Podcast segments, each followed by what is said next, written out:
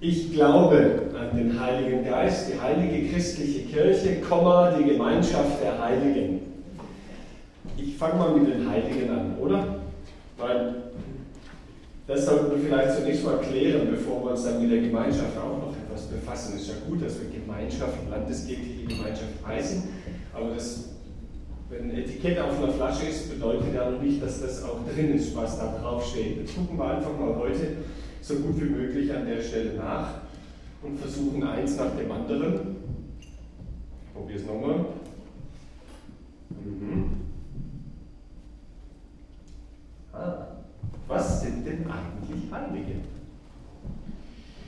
Geräte, Schlachtermesser und Gabeln, Schüsseln zum Waschen, große Waschbecken, Handtücher, Holzpfosten, manche Berge, bestimmte Orte, auch sogar Gebäude, bevor es ein Gebäude gab, wie der Tempel, war es sogar ein Zelt, und sogar einzelne Menschen werden in der Bibel heilig genannt.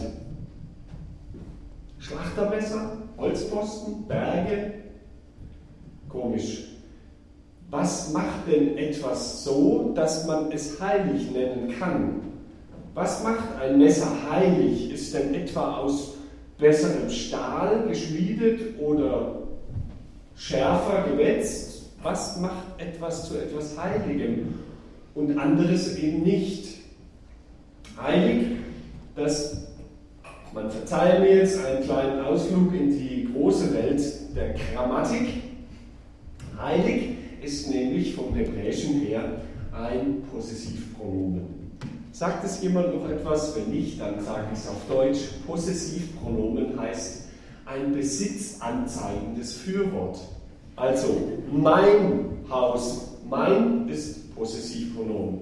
Es zeigt, das gehört mir. Mein Haus, mein Pferd, mein Boot, mein Fahrrad, was auch immer. Mein, dein, euer, besitzanzeigende Fürworte.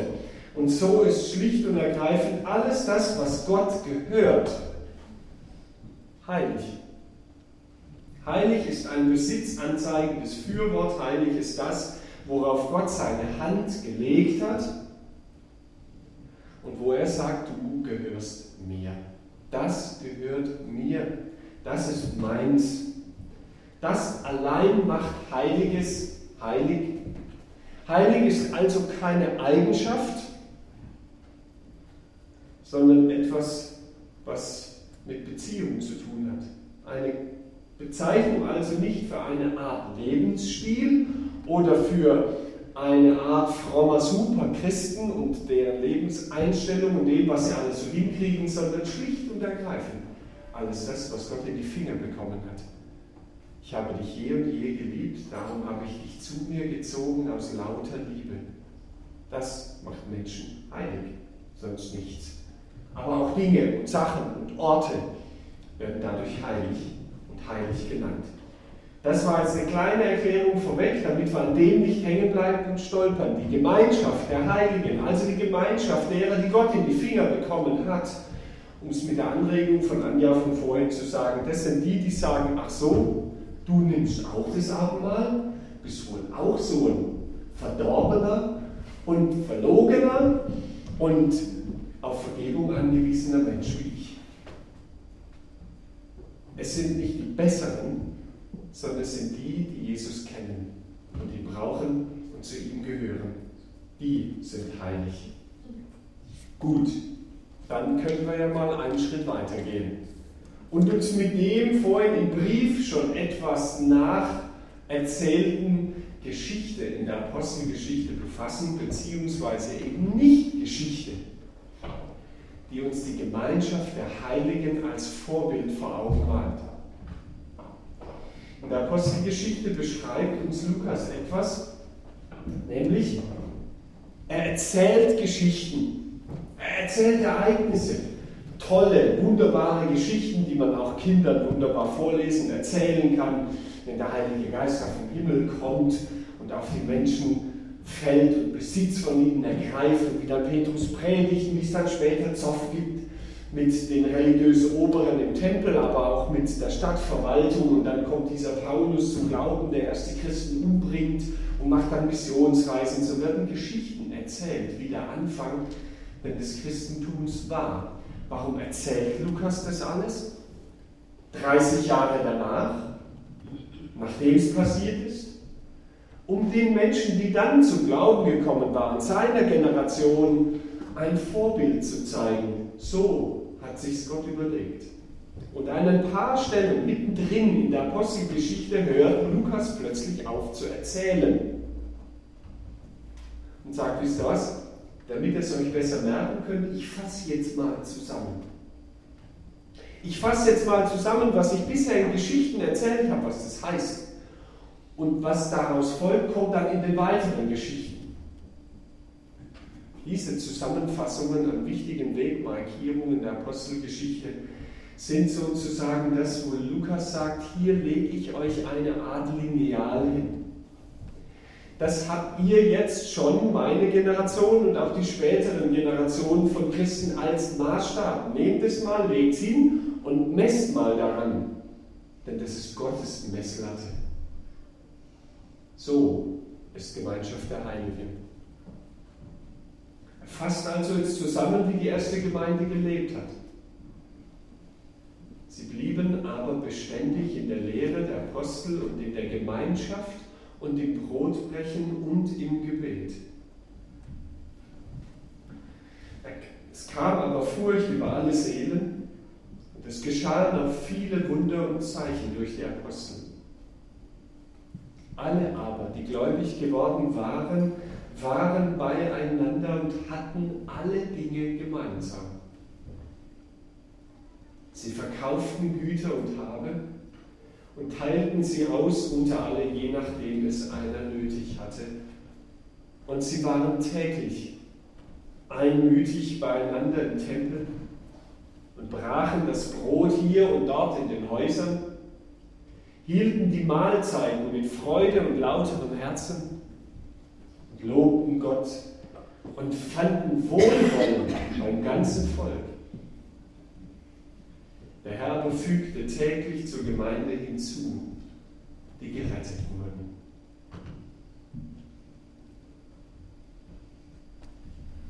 Das ist nicht ein Märchenbuch von den Brüdern Grimm entsprungen. Das ist auch nicht Fiktion. Das ist Idee Gottes, wie die Gemeinschaft der Heiligen aussieht. Möchte jedem und jeder jetzt ein paar Augenblicke des Nachdenkens geben. Mensch, was bleibt denn da bei mir hängen? Was spricht mich denn da an? Was regt mich vielleicht auch auf? Jeder hat ein paar Augenblicke Zeit. Ich zeige ein paar kleine Bildchen dabei und ein kleines, schönes Lied läuft im Hintergrund. Das heißt einfach Highly Favored. Du bist hoch begabt, du bist hoch beschenkt, du bist begünstigt wie kein anderer. Gemeinschaft der Heiligen.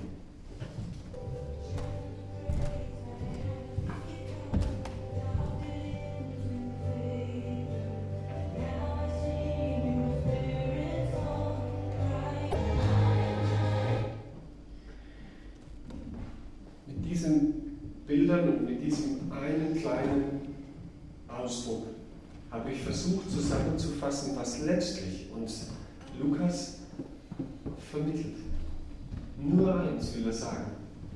Gemeinde wächst. Gemeinschaft der Heiligen wächst und wächst und wächst und wächst. Und da lese ich von einem doch wichtigen Kirchenrepräsentanten vor vier Wochen in einer Verlautbarung hier im Kirchenbezirk Böblingen. Wir müssen uns nun mal damit abfinden, dass die Zahl allein in Böblingen der Kirchenmitglieder von 16.500 auf 12.000 zurückgegangen ist in den letzten zwölf Jahren. Also damit müssen wir uns abfinden. In der Apostelgeschichte 2 steht was anderes. Da wo Gemeinschaft der Heiligen ist, wächst sie und kommen Menschen dazu. Sie wächst. Das ist die Zusammenfassung dessen, wie es Lukas formuliert hat. Gemeinschaft ist immer etwas, was wächst. Und wir wollen und können uns nicht damit abfinden, mit stagnierenden Zahlen oder gar rückläufigen Zahlen. Und deshalb ein paar Anmerkungen. Gemeinschaft, dieses Wirrwarr manchmal auch von Puzzleteilen zunächst mal ist. Lukas sagt nicht so, ich habe jetzt eine Idee und jetzt setzt euch mal alle hin und macht mal einen Workshop und macht euch Gedanken und macht eine Strategie draus. Das ist ein Geschenk Gottes verbunden, untrennbar mit dem, dass Gott seinen Heiligen Geist schenkt, gibt es Gemeinschaft der Heiligen. Das ist, das müssen wir nicht machen, erfinden, planen. Das ist einfach, das ist eine Realität. So wie Leben eben, so wie Luft.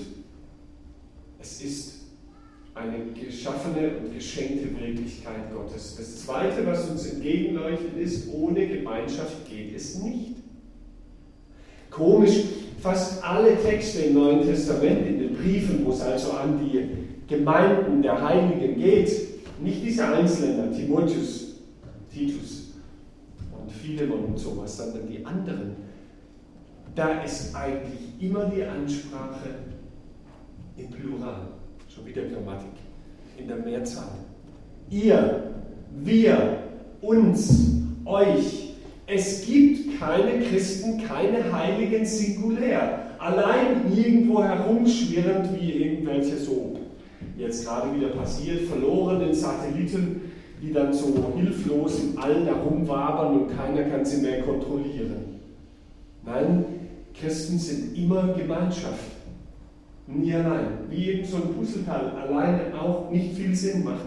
Sie blieben aber zusammen. Und deshalb dieser Begriff Christsein, Gemeinschaft der Heiligen ist untrennbar.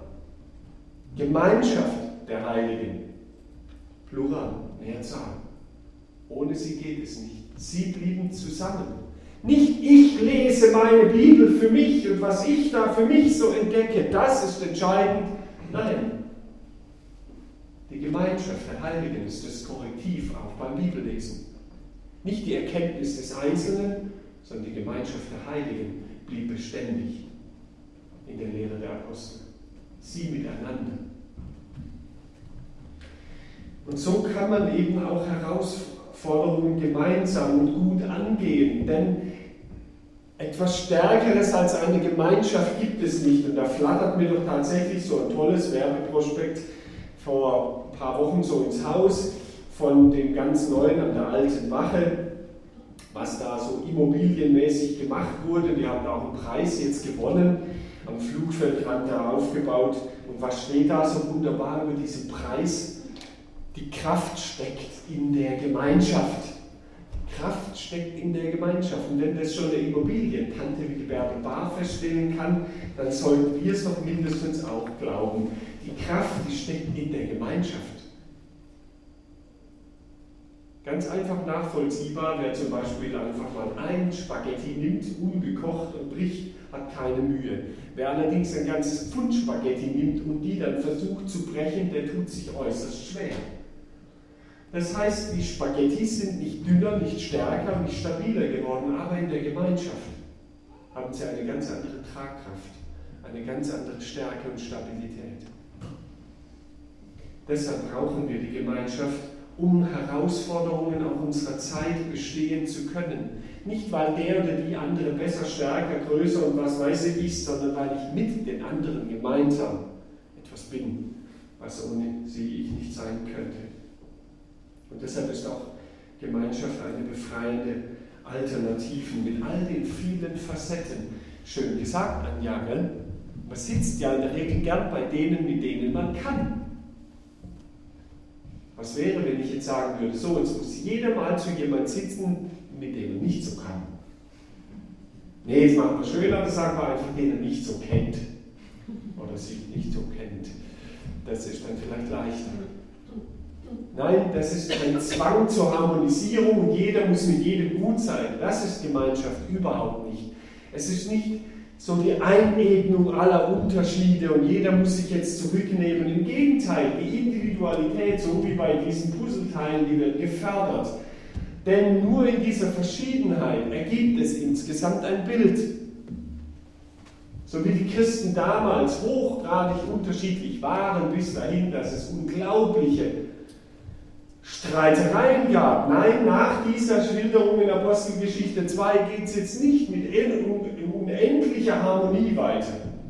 Da kommt ein Riesenstreit wenn es berichtet wird, der sogar ein Missionsteam von Paulus auseinanderbrechen lässt, sodass es nicht wieder gekittet werden kann. Da gibt es einen großen Streit auch in der Auseinandersetzung der Judenchristen und Heidenchristen, der letztlich mit einem, wie ich sagen würde, faulen Kompromiss geklärt wird und dann doch nicht eingehalten wird in der Folge.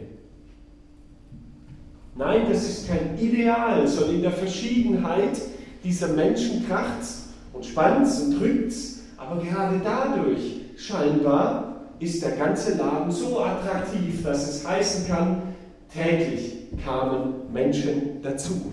Täglich. Warum?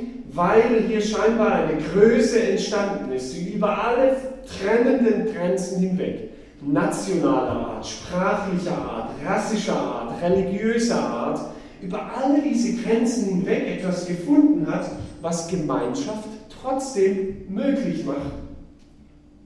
Dass Gemeinschaft funktioniert über alles Trennende hinweg. Was ist das Verbindende eigentlich, diese Heiligen? Ja, nichts anderes.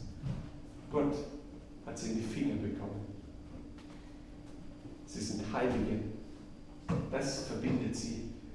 Allein Jesus verbindet uns die Liebe zu ihm und seine Liebe zu uns. Nichts anderes nicht gemeinsame Interessen, nicht gemeinsame Hobbys, schön, wenn man es hat miteinander, aber nicht das verbindet uns. Nicht Ansichten, auch nicht Ansichten über Gott. Auch das verbindet uns nicht. Das trägt auch nicht. Allein das trägt, was er uns schenkt und ist. So, Jetzt versuche ich es nochmal einfach kurz und knapp in Stichworten zu zeigen, was da in der Apostelgeschichte 2 alles so drinsteht. Warum diese Gemeinschaft denn so attraktiv, so wunderbar ist, wie in dem Brief, den du da fingiert hast, an Herrn Kaiser beschrieben hast. Eine Riesenliste.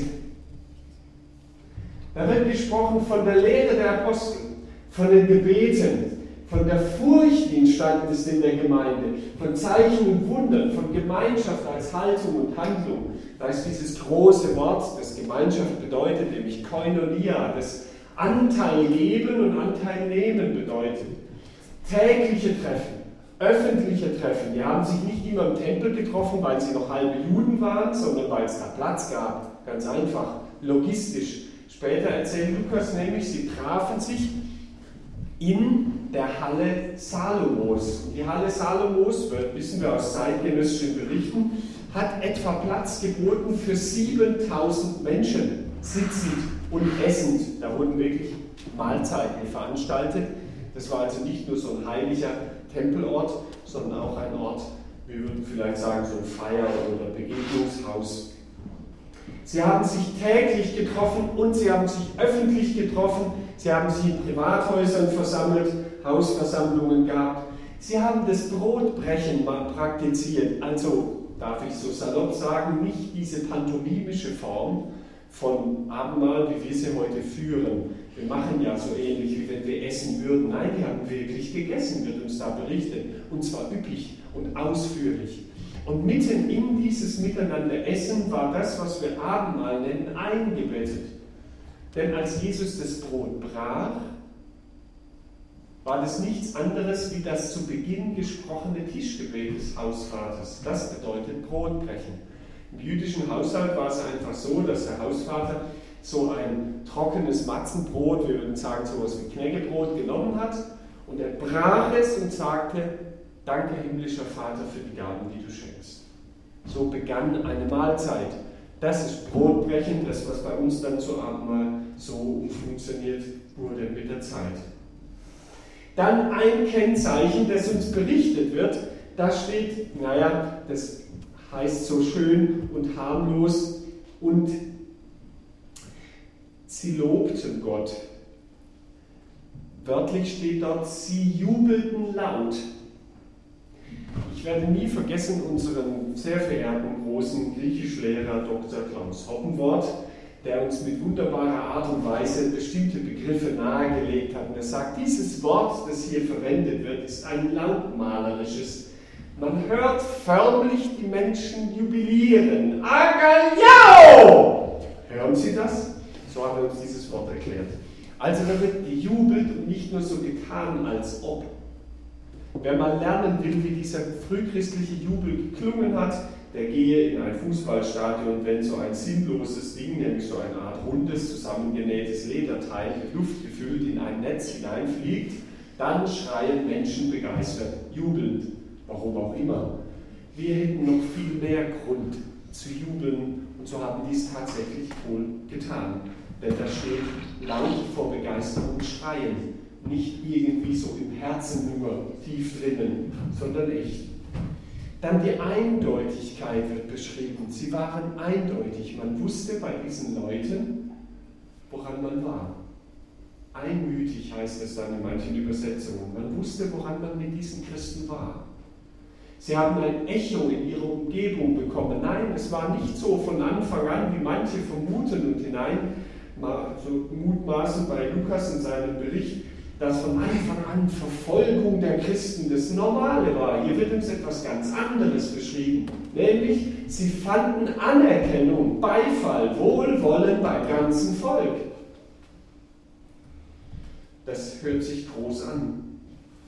Also in ganz Sindelfingen spricht man den Namen Süddeutsche Gemeinschaft mit großer Anerkennung aus. Wohlwollen beim ganzen Volk, der ganzen Stadt.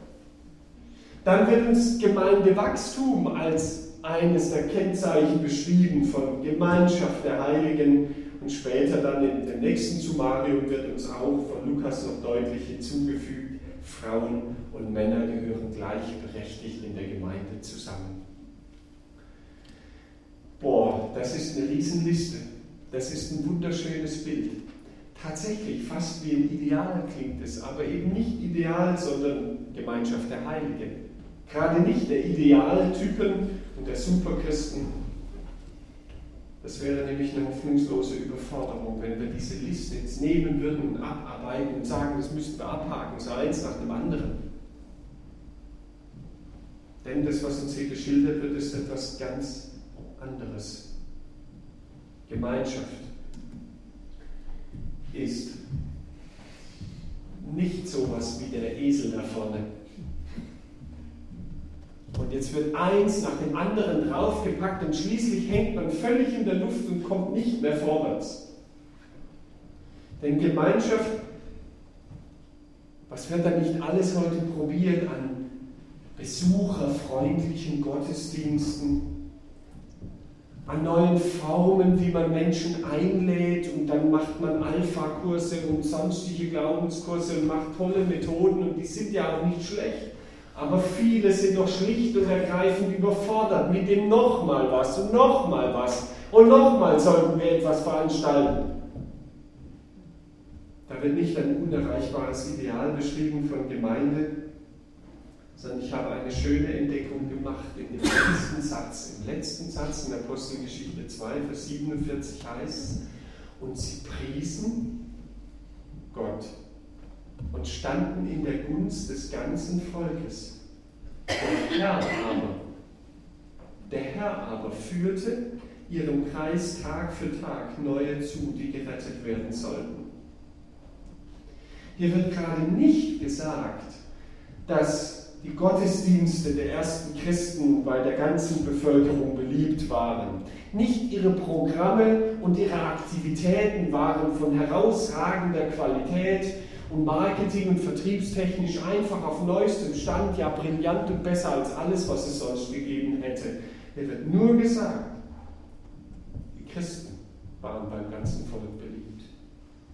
Die Christen waren. Die Leute damals sagten nicht, boah, boah war das heute ein Gottesdienst und die Moderation, als die war schon gut. Aber nicht davon waren die Menschen begeistert oder von dem, oh, ja, der Pianist in der Gemeinde, da müssen wir wieder hin. Also ich hoffe, dass die Leute trotzdem wieder kommen. Denn der Wilhelm war halt mit sich, glaube ich, gar nicht so zufrieden. Ich finde, du spielst traumhaft. Also setz mich dabei hin. Dann haben wir fortlaufenden Erfolg. Nein, die Christen waren beliebt. Die Menschen haben gesagt, diese Christen, das sind Leute. Diese Christen, Mensch, das sind Leute, die haben mich überzeugt. Das bedeutet eben im Blick auf alle unsere Veranstaltungen und Programmhefte, Entlastung, Mensch macht dem Esel doch endlich mal das Zeug vom Karren runter. Wir müssen uns auch nicht vergleichen mit irgendeiner super-dupi-Gemeinde, die da was weiß ich alles bietet und kann. Und im Blick auf unser Christsein bedeutet es natürlich eine riesengroße Herausforderung.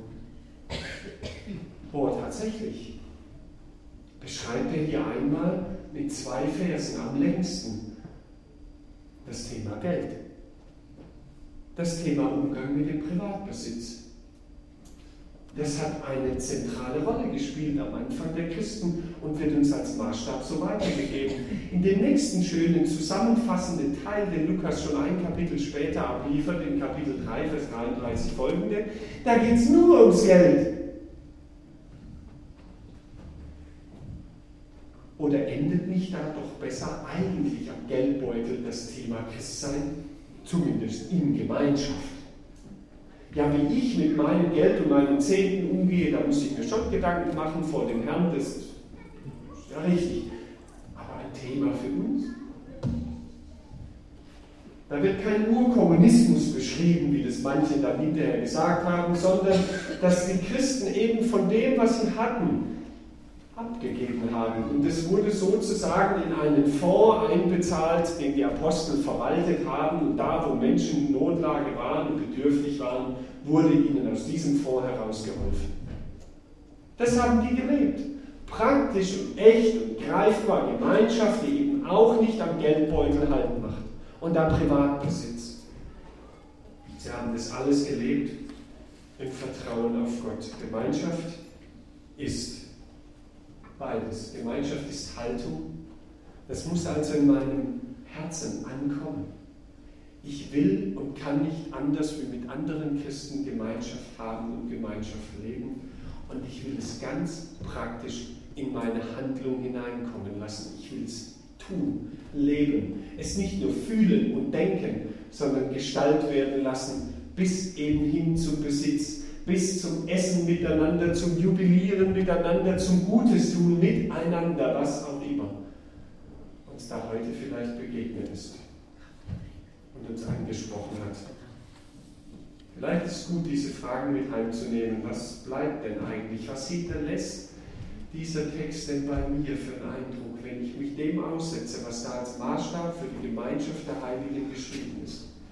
was kannst du, was können wir dazu beitragen, damit auch unsere Gemeinde dem Vorbild von Apostelgeschichte 2 in ein bisschen ähnlicher wird.